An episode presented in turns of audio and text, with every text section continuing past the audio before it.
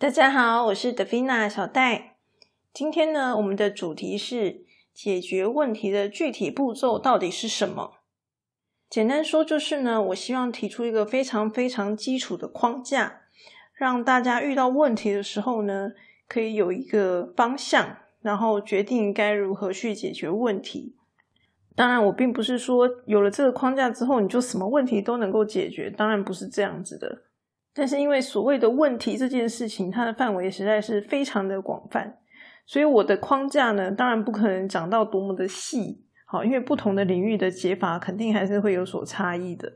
就像我今天才在公司帮同事 debug，你如果问我说如何 debug，那我当然是可以告诉你一套基本的逻辑。但是那个逻辑呢，跟一般问题解决逻辑可能就又不太一样。那我们来回归正题。到底呢？逻辑思考是怎么样帮助我们解决问题的呢？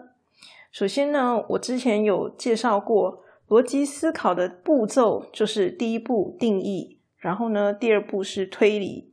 所以呢，当我们要解决问题的时候呢，第一步其实也是定义，就是定义你的问题。通常呢，我们遇到问题的时候呢，只会看到一个错误的、我们不想要的结果，但是呢，结果并不等于是问题嘛。所以呢，第一步骤定义问题，其实就是所谓的离心问题。我要把我的问题搞清楚到底是什么。那么接着呢，第二步就是推理。所谓的推理呢，其实就是寻找解决方案。我们之前在讲推理的时候呢，有讲到推理就是我可能会去做一个假设，我会假设某一个方案是可行的，然后呢，我再去做验证。那这样子的一个过程呢，就是推理的过程。所以呢，解决问题的基本步骤很简单，就是第一步厘清问题，第二步寻找解决方案。那你会觉得，哎呀，听起来很简单啊，但是为什么遇到问题的时候，我们都还是无法解决呢？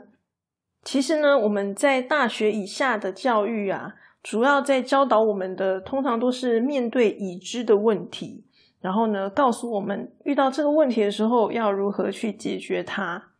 只有到了研究所以上的时候呢，才会要我们学生自己去发现问题，然后呢，并且要去寻找解决方案，也就是做实验。也就是说呢，其实啊，我们学习的过程中，我们花了可能二十几年都在学习解决方案这件事情，可是呢，却没有学习如何厘清问题。所以呢，厘清问题这件事情，通常都是大部分人非常差的。那么厘清问题呢，有两个很常被忽略的事情。好，第一件事情就是说，到底这个问题的定义是不是正确的？就像我曾经举例说，我要买哪一只手机，好，这是一个问题。可是呢，这个问题其实它真正的意义是，哪一只手机呢是符合我的需求以及预算的？所以其实我买手机的时候，动作是什么？我会把我的需求写出来。哦，哎，我想要大概预算一万块，然后呢，我喜欢深色的哦，不要太花俏的手机。好，就是我自己的需求写起来，然后我再去查查市面上的手机的那些规格，哎，看看哪些手机是符合我需求的。两个去比对了之后呢，才会挑出一些哎，这个可以选择的手机嘛。那我再从里面挑出我真正决定要买的手机。第一件事情你可以思考的就是这个问题的定义到底是什么？从定义来着手，这是一个切入点。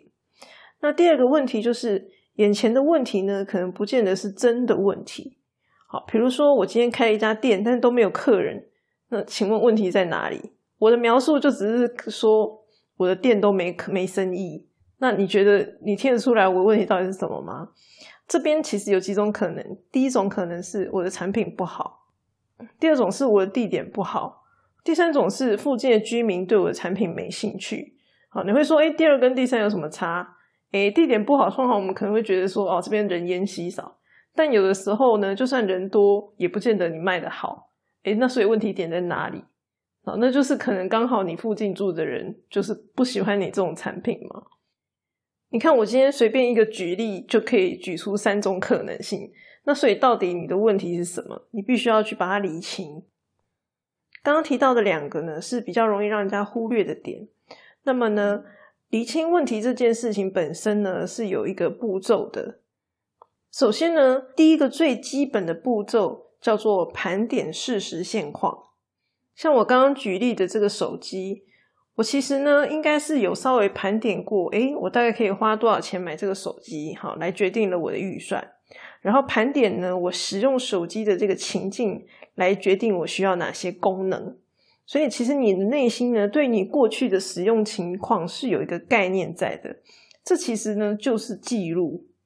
只是你没有用纸笔把它写下来，你是用你的脑袋、你的感觉在记忆这件事情。那你不能说，因为你没有用纸笔写，所以你就没有记。如果你今天是问一个那个失忆症的哈，每天睡醒来都忘记昨天发生什么事的这种人，你说他要买什么样高级的手机，iPhone 吗之类的？你觉得他有办法回答吗？他一定没有办法回答的。对那样子的人来说，他可能唯一需要的就是一个可以通话的手机而已。就是最基本的需求而已，因为他对他的过去是完全没有记忆的，所以呢，记录本身这件事情呢，有一个很大的目的，就是在于你要厘清目前的状况。除此之外呢，它还有另外一个功能，就是有的时候你不知道问题在哪里，但是当你把目前的状况厘清的时候，你就会找出问题了。比如说呢，我的财务管理能力很差，然后我的钱都不知道花到哪里去。其实理由很简单，那就是因为我不记得了嘛，我的脑袋没有记住我的钱花去哪里了。所以呢，我就是要去把它记下来。哦，我今天花了什么一百块钱吃饭，记久了之后呢，我就大概可以统计出来说，我这个钱大概都花到哪里。好，因为我的脑袋不记得了，所以我就只好用纸笔来记。那当我的纸笔有办法记出来的时候呢，我就可以大概知道说，哦，我的问题出在哪里，我的钱是花去哪里。所以呢，厘清问题的第一步呢，就是要透过记录来盘点事实的现况，那么就可以厘清目前的基准点，或是呢找出可能的问题。那么有一些比较简单的问题呢，到这边可能就结束了，因为你就已经找到你的问题在哪里了。可是有的时候呢，有一些比较复杂的问题，你还是没有办法找出问题在哪里。那这个时候怎么办呢？这个时候你就要进行第二步。就是假设与验证问题，简单说就是透过实验去确认你的问题到底是什么。比如说我刚刚讲开店这件事情，那三种原因是不是都有可能？所以呢，你怎么知道到底哪一个才是真的？所以我可能就要至少有三种不同的假设，然后呢来做一些小小的验证。通常我们在验证问题的时候所做的实验，并不会是那种很大的实验。通常呢，都是会用最少的资源去做验证。那么像刚刚讲的开店，比较简单的方式，那就是比如说问路人，好，或者是你可以去搜寻一下附近有没有跟你同类型的店家，他们卖的状况如何，好，或者是跟你同类型的店家，他们通常都开在哪里，好，类似这样子一个成本比较低的方式，你其实就可以对于你的问题去做一个验证。这个概念其实没有很困难。比如说，你的天花板如果漏水了，那到底是哪一段的水管漏水？你怎么会知道？我们通常就会猜一个，觉得诶这个地方最有可能。然后呢，我就把它拆起来看看这个地方到底是不是有漏水。啊，如果没有，我就再猜第二个有可能的地方，然后再再看看它到底有没有漏水，做出一些可能的假设，然后呢，再去小小的实验或者是调查去验证这件事情。透过这样子的方式呢，你就可以进一步的理清问题到底是什么。我非常鼓励大家都要有实验的精神。简单说就是试试看嘛。只要你确定你试不会有什么太大太严重的后果，那你就去试啊。因为我们的生活其实真的有很多地方都是可以靠实验然后去测试的。好，比如说你吃什么东西会拉肚子，吃什么东西会过敏。生活上有太多东西，你是没有办法交给别人来做实验的。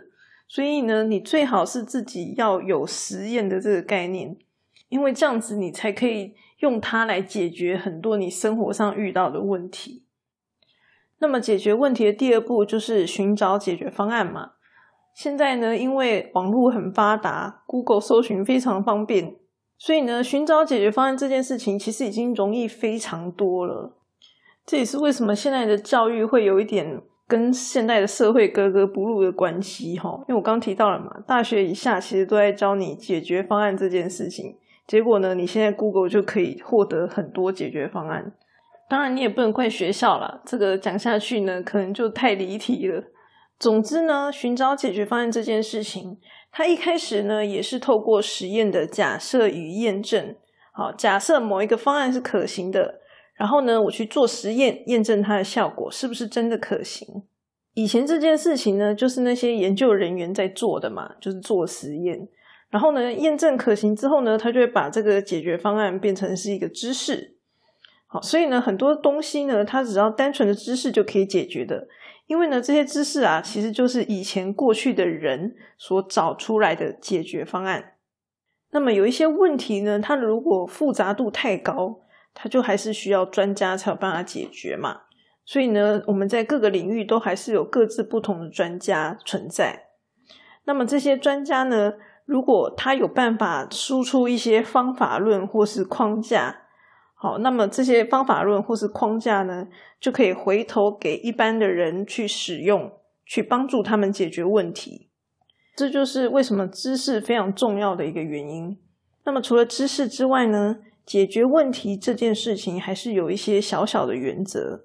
就是首先呢，如果这个问题很大，那么呢，我们通常就会建议拆成数个非常非常小的问题，越小越好。因为通常小问题我们会比较容易去解决，然后大问题我们是不好解决的。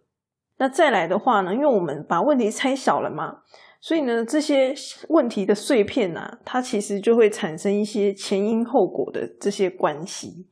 我们在解决的时候呢，当然就是从前面开始往后解决，这就是解决问题的一个基本概念。好啦，讲到这里，不知道大家有没有发现，我们刚刚讲到。解决问题的步骤呢，就是定义跟推理嘛。好，就是定义你的问题，然后呢，寻找解决方案是推理。然后呢，在厘清问题这件事情本身里面呢，盘点事实现况其实就是定义。假设与验证这件事情也还是逻辑推理。所以呢，当你遇到事情的时候呢，你只要知道去找定义、去找推理的方法，其实呢，很多问题呢就不会是问题了。这样听起来好像很简单啦，但是呢，其实你在如何定义跟如何推理这两件事情呢，其实也是必须要花很多心思去学习的。虽然小戴讲的这些东西呢，感觉好像真的太基础了，不太知道到底可以帮助自己什么。那我最近呢，在学一些商业的课程，其实就特别的有感。为什么呢？因为跟商业相关的这些知识框架真的是非常之多，那老师就讲啦，问题是什么？问题就是很多人不知道什么情况该用什么，很多很棒的工具呢，其实它就已经在那里了，可是呢，我们是不会用的。那么有一个很基本的点，就是在于说，我们到底有没有去搞清楚这一个框架到底它当初的定义是什么？它定义的使用情境是什么？然后呢，它该如何使用？也就是它的推理方式到底是什么？你把这个框架的定义跟推理都搞清楚的时候呢，其实你一定就会知道该如何使用这一个框架。而且一定要记住，我们一定是先找定义，才找推理。只是呢，我们很习惯的就会直接诶拿到框架了，直接进行推理，而不会去管它的定义到底是什么。所以呢，就会产生很多误用的情境。我相信大家如果啊，对于这些基础的逻辑有一些掌握的话，那么在你未来去学习任何东西的时候，其实速度是会变比较快的，就是可以学得又快又好。这样，毕竟现在资讯爆炸嘛，我们大家都非常的需要迅速的学习。